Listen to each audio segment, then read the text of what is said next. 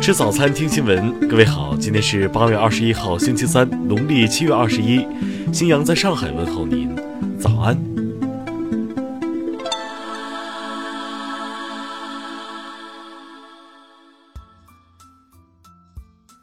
首先来关注头条消息。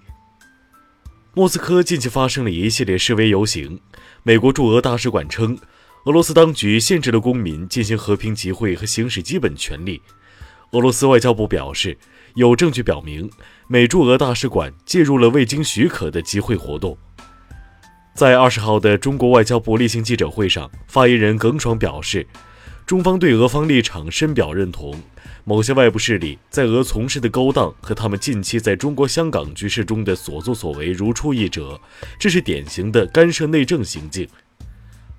耿爽强调，中俄在维护国家主权和安全、维护社会稳定和秩序、反对外部干预方面有着共同的利益和诉求。中方愿同俄方一道，根据两国元首达成的重要共识，坚定不移深化中俄新时代全面战略协作伙伴关系，就共同关心的问题展开交流互鉴，加强相互支持，紧密沟通协作，维护共同利益。听新闻早餐，知天下大事。报告显示。新中国成立七十年来，我国区域经济发展不断迈上新台阶，区域发展协调性持续增强，区域发展差距呈缩小态势。林郑月娥二十号在记者会上表示，深圳建设中国特色社会主义先行示范区对香港有积极正面作用。央行消息，目前人民币对美元汇率中间价在岸离岸市场汇率以三价合一。表明市场预期总体平稳。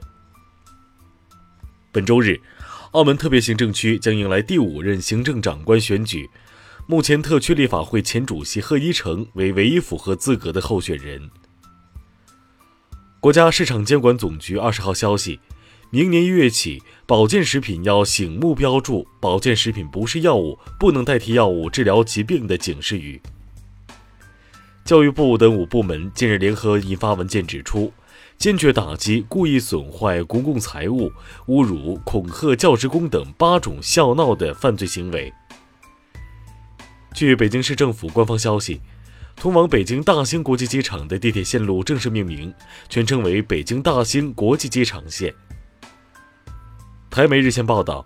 大陆暂停游客赴台自由行后，台交通部长宣称将严议开放大陆游客经第三方入境来台免签。下面来关注国际方面。美国国防部十九号宣布，已测试一枚未装备核弹头的地基巡航导弹实验。据悉，该导弹曾被中导条约禁止。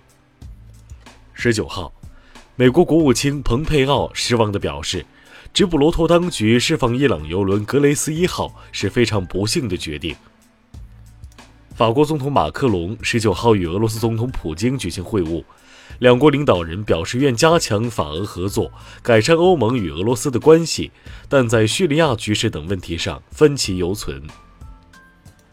英国首相约翰逊十九号呼吁法国和德国改变在脱欧问题上的立场，协商出一份新的脱欧协议，否则他准备带领英国无协议脱欧。泰国外交部长日前致函总理巴育，反对对中国和印度游客提供十五天的免签，称此举将会带来国家安全和经济安全的疑虑。二十号，日本立宪民主党和国民民主党宣布将合并众参两院的党团。此举旨在加强在野党在日本国会的力量，与势力庞大的执政党对抗。近日，俄罗斯有关部门对学生书包的最大重量制定了严格的规定，其中一到四年级学生空书包的重量要限制在七百克以内。巴黎圣母院的维修工程当地时间十九号重新启动，为了清除铅污染而导致维修工程于上月底暂停。下面来关注社会民生。北京公交车与宝马车斗气飙车事件进一步发酵。二十号，涉事司机被暂停工作。北京交警表示，已开展调查，将依法严肃处理。针对四十七万奖学金录取汉语不达标非籍留学生一事，北大近日回应称，该生符合奖学金生录取标准，将通过一年的预科学习考核后开始本科学习。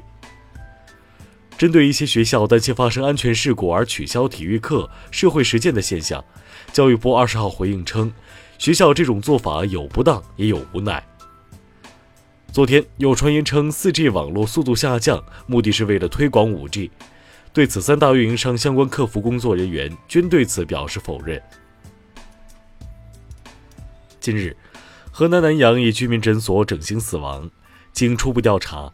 参与此次手术的麻醉医师未在该机构注册，属于违规职业。下面来关注文化体育。足协杯半决赛继续进行，山东鲁能二比零击败上海上港，连续第二年进入决赛。羽毛球世锦赛继续进行，男单第二轮，林丹一比二不敌印度选手普兰诺伊，无缘十六强。十九号晚，第七届花城文学奖揭晓。著名作家韩少功、王安忆等获得长篇小说奖，莫言等获中短篇小说奖。国家林业和草原局宣传中心等出品的中国首部在国家公园拍摄的电视剧《圣地可可西里》，十九号在青海西宁开机。以上就是今天新闻早餐的全部内容，请微信搜索 xwzc 零二幺，也就是新闻早餐拼音首字母再加数字零二幺。如果您觉得节目不错，请点击下方再看，让更多人看到我们的节目。一日之计在于晨，新闻早餐不能少，咱们明天不见不散。